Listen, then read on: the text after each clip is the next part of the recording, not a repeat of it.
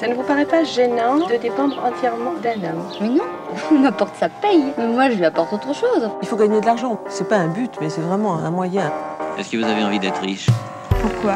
Je vois pas pourquoi j'aurais envie d'être riche. Investir. J'ai longtemps conjugué ce verbe avec l'auxiliaire être. Je suis très investi auprès de ma famille, dans mon couple, avec mes amis, dans mon travail et mes activités associatives. L'investissement, cela me connaît. Je suis plutôt à 120% qu'à 80%. Investir avec l'auxiliaire avoir, c'est venu plus tard, et beaucoup moins naturellement. Oui, j'ai fini par investir, mais avec hésitation, précaution, sans être très sûr de moi, sans avoir vraiment de repères. J'ai d'abord investi dans quelques produits financiers, puis dans l'immobilier, Maintenant, je me prends même à imaginer pourquoi pas investir dans une entreprise. C'est plus concret et cela me permettrait d'avoir un impact direct avec mes sous en choisissant un secteur, un service ou un produit que j'ai à cœur de soutenir. Car finalement, l'investissement, on y prend goût. Ce n'est pas comme l'épargne que nous avons évoqué dans l'épisode 3. L'épargne, c'est mettre de l'argent de côté pour avoir un matelas de sécurité en cas de coup dur, pour financer un projet, pour préparer sa retraite. L'investissement, c'est une dépense en forme de pari on mise sur quelque chose, on en attend un retour, un rendement pour parler en mode financier. On peut gagner, on peut perdre aussi. C'est le jeu. Je suis Valérie Lyon et vous écoutez le cinquième épisode d'Osons l'oseille.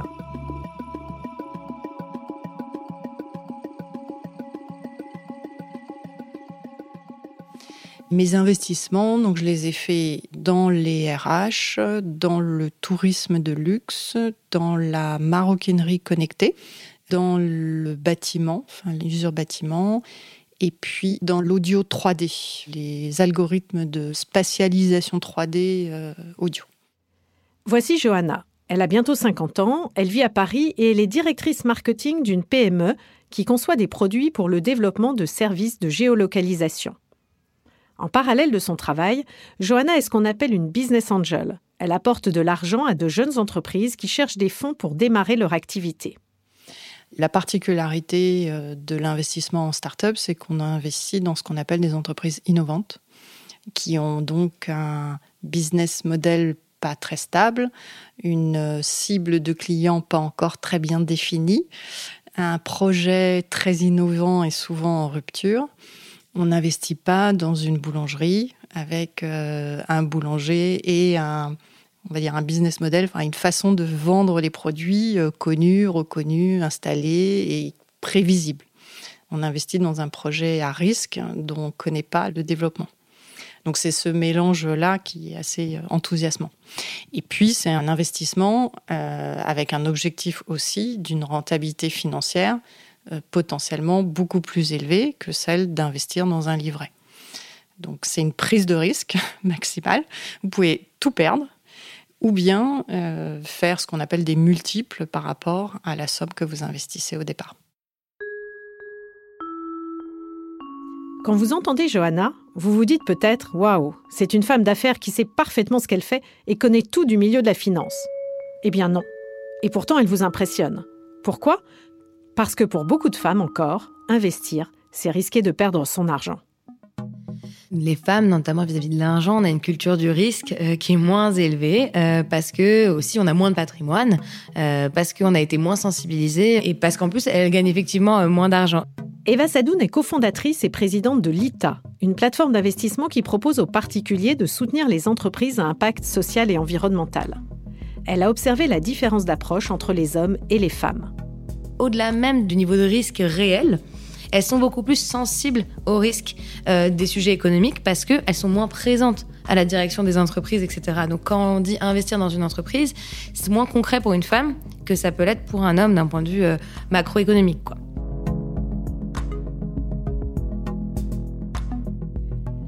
Revenons à Johanna. Elle n'a pas toujours été une investisseuse chevronnée. Elle a certes grandi dans un milieu aisé où l'argent n'était pas tabou, mais elle est aussi allée chercher de l'aide extérieure pour se former sur tous ces sujets.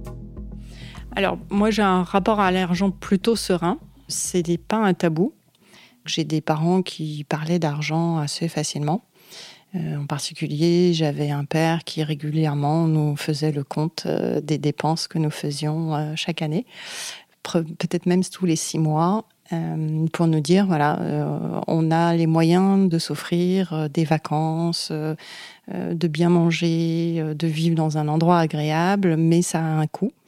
C'était aussi pour nous faire comprendre que cette aisance dans le confort de vie dépendait de ce qu'on arrivait à faire rentrer et à gagner, et donc le travail et la valeur travail et l'importance aussi peut-être de l'autonomie financière pour pouvoir s'offrir euh, ce qu'on voulait au quotidien.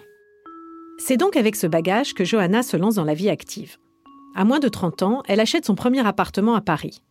Puis elle met des sous de côté grâce à son salaire confortable perçu en tant que cadre dans les télécoms. Mais ce n'est pas suffisant pour se lancer dans l'investissement. Le déclic, c'est sa découverte de l'association Femmes Business Angel, un réseau féminin qui réunit des investisseuses, leur permet d'échanger et d'identifier ensemble des projets à financer. J'ai quitté SFR et j'ai travaillé dans un incubateur de start-up. Et j'ai beaucoup aimé ce secteur-là. Et à l'occasion de cette euh, mission et de ce travail que j'ai fait dans le start-up, bah, j'ai découvert en fait aussi l'autre facette qui est le monde des investisseurs. Et j'ai entendu parler de l'association Femmes Business Angel euh, à cette époque. J'ai enregistré cette information, je n'en ai rien fait à l'époque. J'avais pas les moyens euh, de faire autre chose que de rembourser mon crédit immobilier. Et puis en 2016, mon père est décédé. Euh, et lui n'avait pas de maison, euh, pas d'appartement à vendre, pas de maison de campagne, pas de maison familiale. Et donc son héritage euh, était des espèces, de l'argent, alors sous forme d'assurance vie, mais en tout cas pas sous forme d'un héritage de type maison familiale. Donc bah, cet argent-là, en fait, je me suis dit, bah, après tout, je peux le placer et je peux aussi faire ce qui me donnait envie, investir dans des startups. Donc euh, à ce moment-là, la connexion s'est faite avec euh, Femmes Business Angel. Donc je suis allée les voir. Euh, j'ai assisté à des premières réunions mensuelles sur le sujet et j'y ai trouvé une ambiance bienveillante et, en même temps euphorisante où je me suis dit mais je crois que c'est ça que j'ai envie de faire.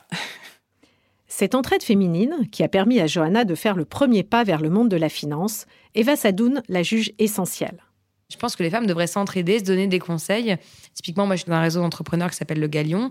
Et il y a un petit groupe dans lequel bah, elles commencent à se partager euh, des conseils sur ah, tu devrais investir dans ça, euh, qu'est-ce que tu en penses?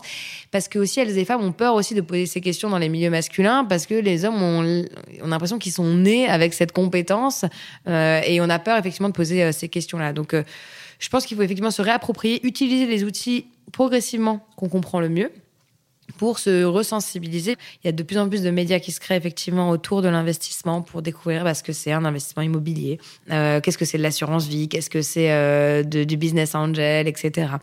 Euh, et ensuite qu'elles puissent utiliser des outils qui sont plus accessibles pour que les femmes aussi puissent se réapproprier la finance.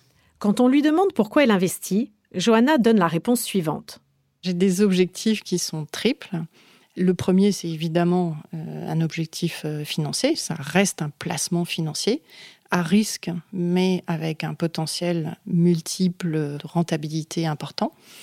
Euh, le deuxième, c'est soutenir des structures innovantes et qui ont des projets en rupture et vraiment nouveaux et sur des sujets très différents des entreprises actuelles. Et le troisième, effectivement, qui me tient beaucoup à cœur, qui est l'emploi. Et j'apprécie particulièrement euh, quand j'en rentre au capital d'une entreprise et que la structure a 5, 6 personnes, puis commence à recruter, développe son chiffre d'affaires, puis recrute de plus en plus et qu'on arrive à une structure euh, beaucoup plus importante quand moi, en tant que petit actionnaire, je sors du capital de cette entreprise. Cette dimension-là m'importe. Euh, peut-être j'aurais du mal à investir dans une entreprise qui fonctionne beaucoup avec des freelances. Enfin, par exemple, une startup comme Deliveroo, euh, je pense que j'adhère pas du tout à ce genre de projet. Sûrement, j'aurais pas investi là-dedans. Investir, c'est d'abord un moyen de faire fructifier son argent. Johanna raconte qu'il y a quelques années, elle est sortie du capital d'une entreprise dans laquelle elle avait investi avec un multiple de 8, c'est-à-dire 8 fois sa mise de départ. Mais investir, c'est aussi mettre son argent au service d'un projet, de certaines valeurs et d'une vision de la société. C'est en tout cas ce en quoi Eva Sadoun croit profondément. Il faut vraiment se poser la question de ce qui est important pour vous. Vous avez des enfants, effectivement. Euh, ils auront besoin peut-être de ce placement pour des études, etc il faut plutôt peut-être sécuriser cette partie de votre argent dans un produit qui est garanti. Euh, et mettre sur un produit qui est effectivement euh, comme euh, peut-être de l'assurance vie ou peut-être de l'immobilier qui va vous permettre d'avoir une sécurité en fait sur une partie de votre patrimoine. Et puis après, c'est sur ce qui vous reste. où là vous avez envie effectivement d'agir ou, ou, sur lequel vous n'avez pas besoin de le récupérer tout de suite sur ce reste à vivre là là, vous pouvez faire des investissements euh, qui auront du sens pour vous si cela est important pour vous, en fait. Mais pour moi, cette économie de la durabilité, c'est réellement l'économie de demain. Et euh, ce qu'on souhaitait faire, et pourquoi moi je fais ça aussi, c'est que ce type d'investissement à l'origine était réservé qu'à une forme d'élite, à des gens qui savaient, qui connaissaient le monde entrepreneurial. Et c'est aussi comme ça qu'ils ont fait euh, leur beurre, quoi. Euh, beaucoup de mecs, moi je suis dans des réseaux d'entrepreneurs, ah il se passe les deals, il se passe des, ah il dit regarde j'ai vu cette boîte, tu devrais investir, c'est machin. Et derrière, en fait, ça reste dans des circuits euh, clos. Et le but, en fait, c'est d'ouvrir aussi cette typologie d'investissement qui peut permettre, en fait, finalement, euh, d'avoir plus accès à ces réseaux économiques. Et c'est même quelque chose qui permet, d'un point de vue de l'investissement, de grandir. Même si c'est pas pour de la performance que vous faites ça, pour avoir plus de rendement, c'est un moyen d'évoluer, de mieux comprendre la manière dont l'économie fonctionne. Et ça, c'est un levier de pouvoir énorme pour les femmes, je pense.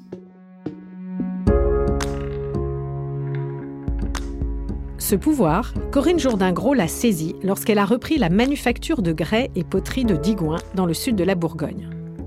Après avoir passé l'essentiel de sa carrière en tant que salariée chez Publicis, elle quitte son job, reprend des études à l'Institut français de la mode et entame une reconversion professionnelle.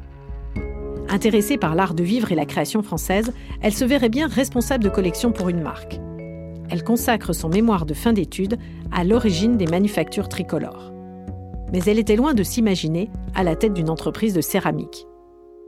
Je ne savais pas que j'allais reprendre une entreprise de céramique. J'étais à une année-lumière de ça. En fait, c'est une amie euh, que j'ai connue au lycée à Lyon qui m'a euh, fait part euh, d'une personne qui souhaitait céder son entreprise. Donc, j'ai pris rendez-vous, je suis arrivée ici et là, ça a été un peu la révélation.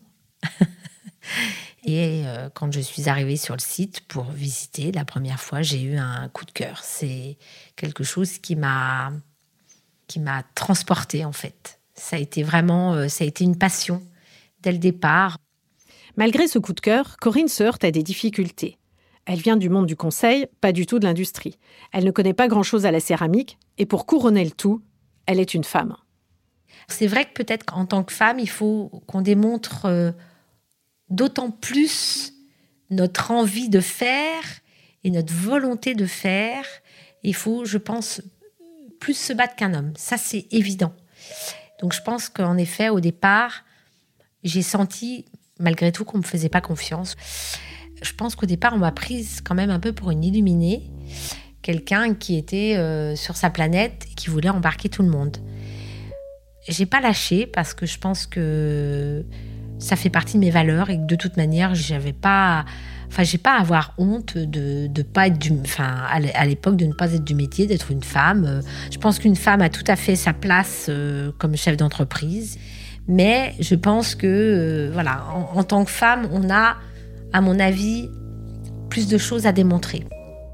En plus de subir ce biais sexiste, Corinne fait face à un véritable challenge économique. Elle va investir toutes ses économies et même s'endetter pour reprendre une entreprise qui connaît de grandes difficultés financières. Pendant deux ans, je me suis battue pour euh, à la fois lever des fonds. Euh, je me suis rendu compte que l'entreprise était quand même euh, justement dans une, une, santé financière qui était quand même très très particulière, voire très mauvaise. Et euh, voilà. Et donc, euh, au bout de deux ans, en fait, l'entreprise a, a, été placée en liquidation. Et donc, j'ai fait une offre de reprise auprès du tribunal de commerce. Donc euh, moi au départ, euh, bah, c'était euh, des économies que j'avais. c'est la prime que j'ai touchée quand j'ai quitté Publicis. Voilà, donc je m'étais constitué un petit pactole, bon, qui, qui, reste très modeste, hein, mais au départ j'ai investi 50 000 euros plus euh, bah, mes associés hein, qui, ont, qui ont apporté également de l'argent pour constituer cette société. Donc au départ, on était sur un capital de social de 275 000 euros. Euh, et à ça, en fait, on a eu un concours bancaire euh, à peu près de 200 000 euros pour justement la rénovation de l'outil industriel. Et donc, bah, depuis, l'entreprise voilà, a, a, régénéré des prêts parce qu'on a réinvesti dans des fours pour accompagner la croissance de l'entreprise, en fait. Entre-temps, j'ai été lauréate du réseau Entreprendre Bourgogne, en fait, qui est un réseau national, mais là, c'est l'antenne, l'antenne en Bourgogne. Euh, et donc, j'ai été lauréate pour euh, justement pouvoir euh, continuer à investir à titre personnel au capital et pour pouvoir remonter au niveau de mes parts sociales, en fait, dans la société. Donc ça, c'est un prêt qui m'a été octroyé, c'est un prêt personnel que je rembourse. Euh, c'est un prêt sur 7 euh, ans.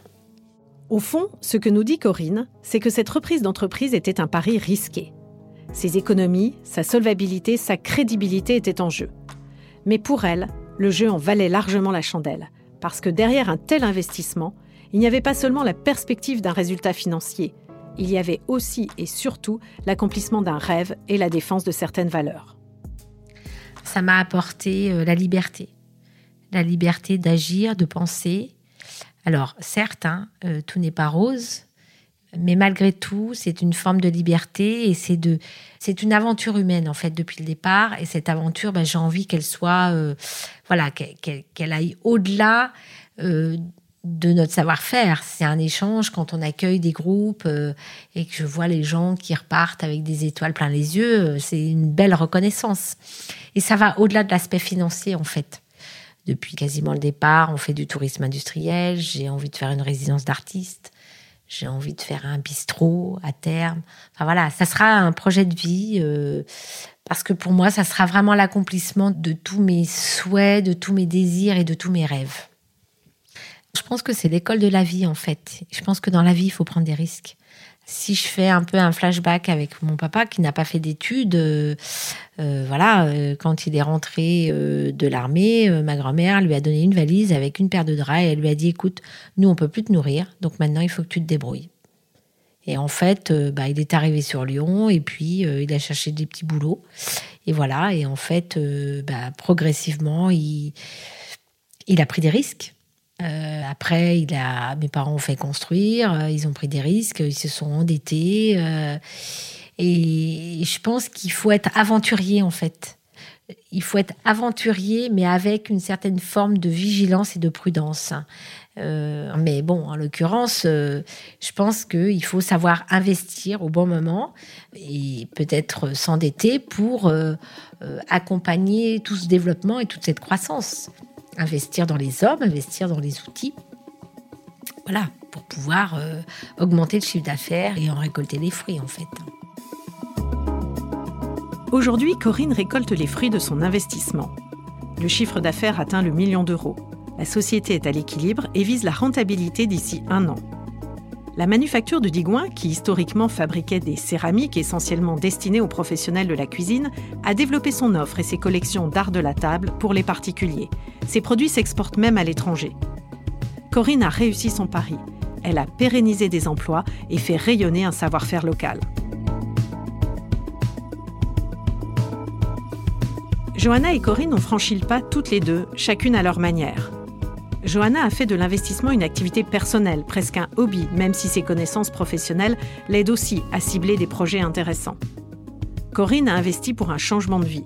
Non seulement elle a quitté le secteur de la publicité pour se lancer dans la céramique, mais elle a aussi décidé de devenir propriétaire d'une entreprise et de la diriger. Chacune à leur manière, elles ont compris le pouvoir de l'investissement, comment leur argent peut agir concrètement sur l'économie et leur donner les moyens d'influencer le monde qui les entoure en termes d'innovation, d'emploi, de création.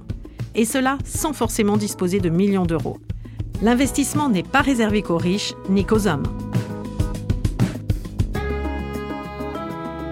Je suis Valérie Lyon, journaliste chez Bayard Presse, et vous venez d'écouter le cinquième épisode d'Osons l'oseille, un podcast de Vive, la newsletter qui chaque semaine explore la relation des femmes à l'argent et à l'économie.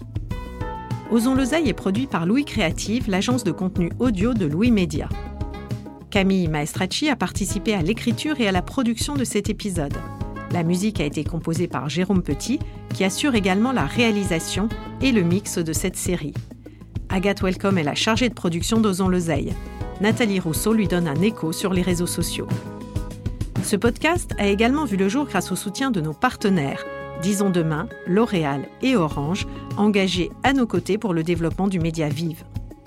Si cet épisode vous a plu, n'hésitez pas à laisser des étoiles et des commentaires et à vous abonner à notre newsletter Vive sur vivesmedia.fr. À très vite pour notre sixième épisode, Osons transmettre l'argent.